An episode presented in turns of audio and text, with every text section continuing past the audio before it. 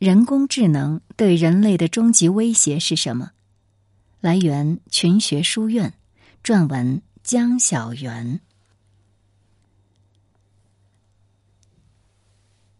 以前，我们很多读物当中对科幻作品，包括电影和小说，都有严重的误解和误导。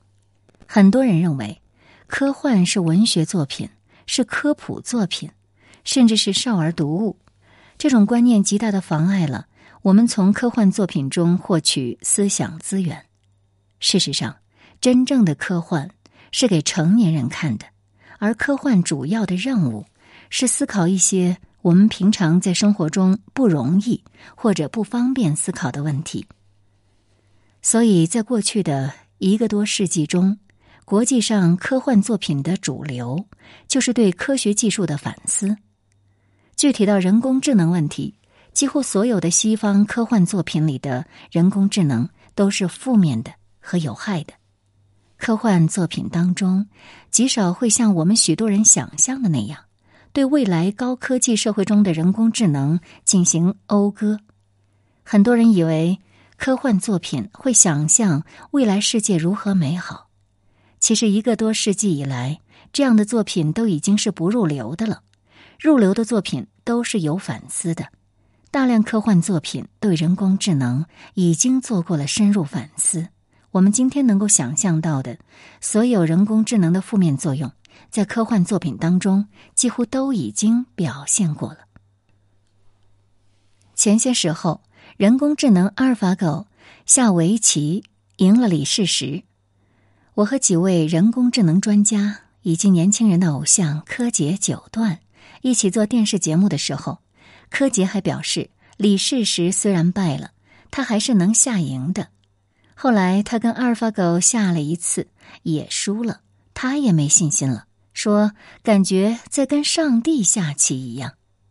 而稍后的阿尔法 Zero 面对全世界的六十名围棋高手，下成六十比零，人类全输了。据说阿尔法狗是从人类先前的棋谱当中学习的，但阿尔法 Zero 是完全没有借鉴人类的任何棋谱，只是告诉他围棋规则。他自行研究后，就一举打败了人类的六十位高手。这表明，人工智能一旦有了学习能力，你不知道它会变成什么样子。还要考虑人工智能和互联网结合后的极大危险。以前，在阿西莫夫写关于人工智能的科幻作品时，还没有互联网。分立的个体人工智能毕竟还有一个物理极限。一个机器人哪怕全身都是芯片，它的存储和运算能力也是有物理极限的。但是今天，任何与互联网结合在一起的人工智能都能够轻易超越这个极限，这样它的学习能力、它的进化速度都是无法预测的，因而也就很可能是无法控制的。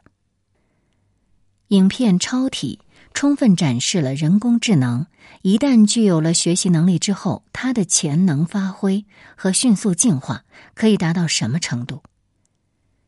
人工智能专家经常安慰我们说：“人工智能还很弱小，你们担心的事情离现在还很远。但是，知识增长是有加速度的。从弱人工智能到强人工智能，到底要多少年呢？二十年吗？再从强人工智能到超人工智能，也许一个小时都不用了。”在超体这个故事当中，人工智能最后迅速的变成一个超能的神，这就意味着失控了。在影片《超体》中，这个成神的人工智能还没有对人类表现出恶意。如果他对人类有了恶意，那就还有更加可怕的前景。传统概念中的机器人，他们身体的大部分其实都是伺服机构。但是和互联网结合的人工智能就不再需要这样的伺服机构了。比如，一个邪恶的人工智能想要实施一次恐怖爆炸，他会怎么做呢？他只需要在网上合法的订购各类可以构成爆炸装置的民用原料和器件，然后订购组装服务，再利用物流服务送往指定的地点，由它来引爆。这样的人工智能不再需要任何的伺服机构了，它只是互联网上的一个幽灵。而反映这种前景的作品已经有很多了。电视剧《疑犯追踪》，二零一一到二零一六期间已经有五季。第一季呢，看着像是探案故事，但是后来越来越科幻，到了最后一季，已经完全变成一个超级的科幻作品。而那里面的人工智能，就是躲在网络上的幽灵。现在的人工智能专家还经常安慰公众说：“人工智能如果真的出了问题，我们把电源拔掉就行了。”但是你想想，对于和互联网结合的人工智能，如果它想作恶，你要到哪里去拔掉它的电源呢？影片《机械姬》二零一五，它也相当有代表性。那个女机器人最后突然作恶，把她的创造者给囚禁起来。自己跑出去了，这个结尾呢，为拍第二部准备好了接口。而这个反社会人格的女机器人出去之后，又会在社会上做什么坏事呢？这给人非常大的想象空间。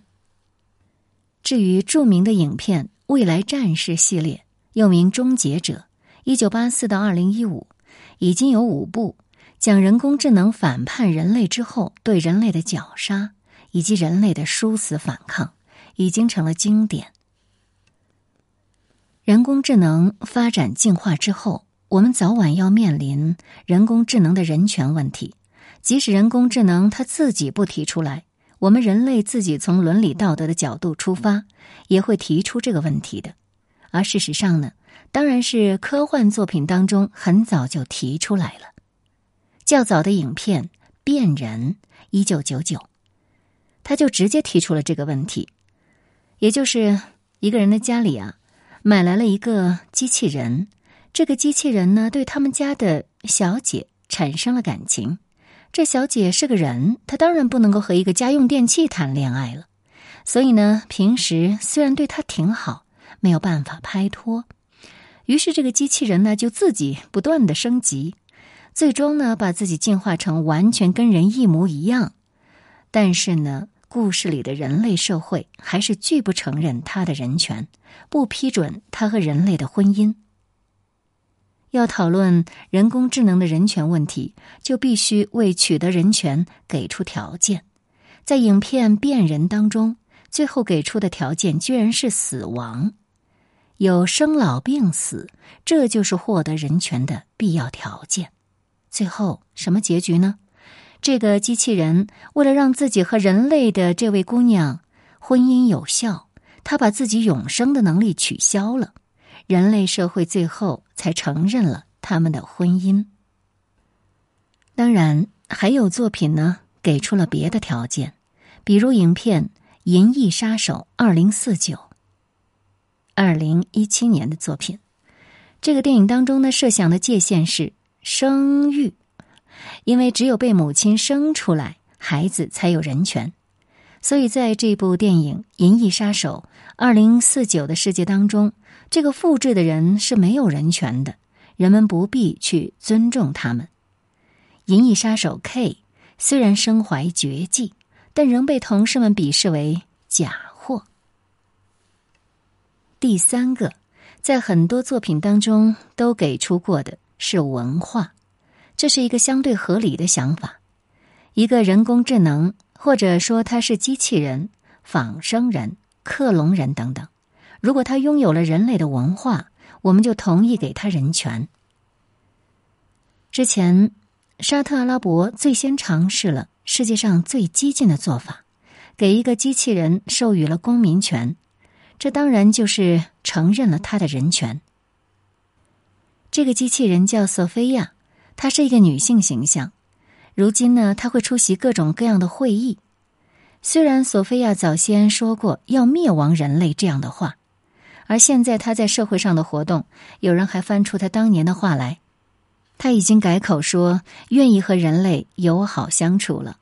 最近又传出她打算结婚。当然，所有的这一些呢，可能只是炒作。在索菲亚这个个案当中，人权主要是靠文化来获得的。人工智能的人权问题之所以非常重要，是因为人工智能一旦被我们大量应用之后，我们的很多法律和伦理问题都和人工智能的人权是直接相关的。影片《机械公敌》二零零四，他就强调了这一点。那个机器人杀了人之后，警方认为这是谋杀，而生产机器的公司说。我们对谋杀的法律定义是一个人蓄谋杀害另一个人。这个机器人既然没有人权，所以他杀人只是机器出了故障。其实类似的问题呢，现在已经在我们眼前了。我们已经让自动驾驶汽车上路了。如果自动驾驶汽车撞死了人，怎么追责呢？这个责任到底是由车主来负呢？还是生产汽车的厂家来负呢？又比方说，剧集《真实的人类》二零一五至二零一八已经有三季。故事当中，一个人家里呢买了一个女性机器人过来，就引发了各种各样的问题。比如，男主人有一次和这个女性机器人发生了关系，他这个行为的定性。直接和机器人的人权有关。如果这个机器人没有人权，那这个男主人就是自卫；如果这个机器人是有人权的，那他可就是出轨了。类似的问题还可以设想很多，现有的法律对这些问题都缺乏相应的规定，我们的伦理观念也没有准备好适应这些现象。阿西莫夫著名的机器人三定律，第一定律呢，就是机器人不得伤害人类，也不得见人类受到伤害而袖手旁观。这个第一定律到底意味着什么呢？意味着我们人类不能把杀人的权利让渡给机器人，而这就排除了将机器人或人工智能应用于军事用途的一切合法性。比如，有一个罪犯。他被判了死刑，那我们可以让机器人去对他执行枪决吗？不可以，因为机器人不得伤害人类，不管这个人类是一个罪犯还是一个功臣。但是如果研发军事用途的人工智能，那当然就是把杀人的权利交给机器人了。比如现在很热很火的无人机。即使是在人类下达命令之后，让无人机执行攻击，它也违背了第一定律，更不用说研发自主识别目标、执行攻击的无人机了。所以，军事用途的人工智能这个事情，本身就是从根本上违背机器人三定律的。但是，这个三定律呢，又不是什么法律，只是一个科幻小说家在他的小说里面提出来的。虽然做人工智能的不少人都表示愿意尊重这三个定律，但毕竟它不是法律。如果研发者不遵守，别人也拿他没办法。很多研发军事用途人工智能的人当然是没有遵守这三个定律的。他们通常可以有两个路径来为自己辩护。第一个路径就是宣称三定律只是小说家言。我们为了崇高目标不必当真。第二个路径呢，是利用人工智能划界的困难。比方说，到底什么叫人工智能？你口袋里的手机，它是不是人工智能？那么你通过适当的定义，就可以把手机定为人工智能。既然如此，那么现代战争中的指挥通讯系统，为什么不能定义为人工智能呢？这样的话，人工智能不是早就在战争当中应用了吗？那反过来，对另一些武器，比如无人驾驶的坦克、无人机，你可以说这只是一种自动武器罢了。你也可以说这是人工智能。那么，到底算不算人工智能呢？这是没有明确的边界的。最近，美国拍了一系列以无人机为主题的科幻电影。在这些作品里面，伦理道德问题往往是非常突出的。而早些时候，埃隆·马斯克史蒂芬·霍金、比尔·盖茨联合了很多名流人士，发表了一个公开的宣言，要求停止军事用途的人工智能研发，认为这可能产生比原子弹更可怕的武器。一方面，军用人工智能直接操控武器或自身就是武器，一旦失控，后果难以设想；另一方面，即使没有失控，研发出这一类更新颖、更高效的杀人武器，从根本上来说，也绝非人类之福。媒体对此有过一些报道，但并不突出和重视。学者当中提出了类似这三个人观点的也不少。但这些都还没有达到国家政策的层面，都只是民间的呼吁。马斯克自己就是一个人工智能大力的支持者和使用者，他自己的工厂里面使用了大量的工业人工智能，但是他一面自己在使用和研发人工智能，一面却不断警告说人工智能是非常危险的。他这样做看上去是有点伪善。但是他提出警告，毕竟也是有好处的。比如说，我肯定在马斯克他们的上述宣言之前，早就发表文章提出过警告了。但人们会说，你又不研究人工智能，你的警告我们用不着重视。但是马斯克提出警告，人们至少不会说他不研究人工智能吧？至少对他的警告要更加重视一些吧。从这个意义上来说呢，他的警告作用就可能比较大，所以他的警告我也都赞成。所以今天我们只能，而且必须抱着和当年搞两弹一星类似的心态，来进行军事用途的人工智能研发。军用人工智能就是今天的两弹一星。比较理想的局面是什么呢？是各个大国坐下来谈判，签署限制或禁止人工智能研发的国际协议。但是谈判需要手中有筹码，只有当中国手中握有足够的实力筹码时，才有可能推动人工智能方面的国际裁军谈判。科幻作家、科普作家阿西莫夫，因为在小说中提出了机器人三定律。所以，人们在谈论人工智能的时候，总会提到它。其实，他的科幻作品当中最著名的是小说《基地》系列，共十一卷，是一部科幻史诗作品，前后时间跨度以千年万年为单位，讨论整个银河帝国的兴衰。在这部科幻史诗当中，阿西莫夫提出了一个重要观点。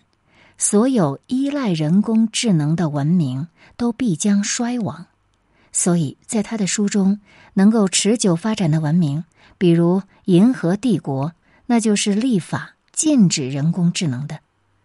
为什么禁止呢？当然是有道理的，因为人工智能会让文明衰亡。前面我们讨论了人工智能的失控和反叛，但这些还未必是人工智能对于人类的终极威胁。假定这些问题都没有发生，人工智能它既不失控也不反叛，它把我们的一切工作都做了，全心全意为人民服务。阿西莫夫就指出，恰恰是这样至善全能的人工智能对人类的威胁是致命的，因为这样的人工智能会消解我们人类生存的意义。有人会说，所有的事情。都让机器人做了，但是我们可以创造，我们可以搞艺术啊，我们可以过精神生活呀。问题是，人工智能也可以替你去创造，甚至精神生活它也可以替你去过。比如芯片植入人机结合之后，那些所谓的精神生活还是你的吗？那么这样经历了一两代人之后。人类的智能和体能都将急剧衰退，很快就会成为行尸走肉，我们的人生就将变得毫无意义了。另一方面，在这样的世界里，我们肯定会把我们所有的社会管理都交给人工智能，人工智能就将在实际上统治这个星球。用不了多久，人工智能必然会得出一个合理的结论：哎，人类这帮寄生虫，活在这个世界上，纯粹是对环境的污染。它完全可以清除人类，来优化环境。那这个时候，不管人类自己的生存意义丧失与否，都必然是人类的末日。还有一些人会这样想：我们为什么要害怕人工智能推翻人类社会呢？如果人工智能推翻了人类社会，那人工智能必将是一个比人类更好的存在模式。那我们为何不能接受呢？其实，这里有一个是否以人为本的问题。即使人工智能发展的比我们人类更优越。我们也没有理由听任人工智能将我们人类给清除掉。我们人类站在自己这个物种的立场上，我们当然不可能接受被别的物种征服或灭亡。所以，警惕人工智能比无条件的拥抱人工智能更合情合理。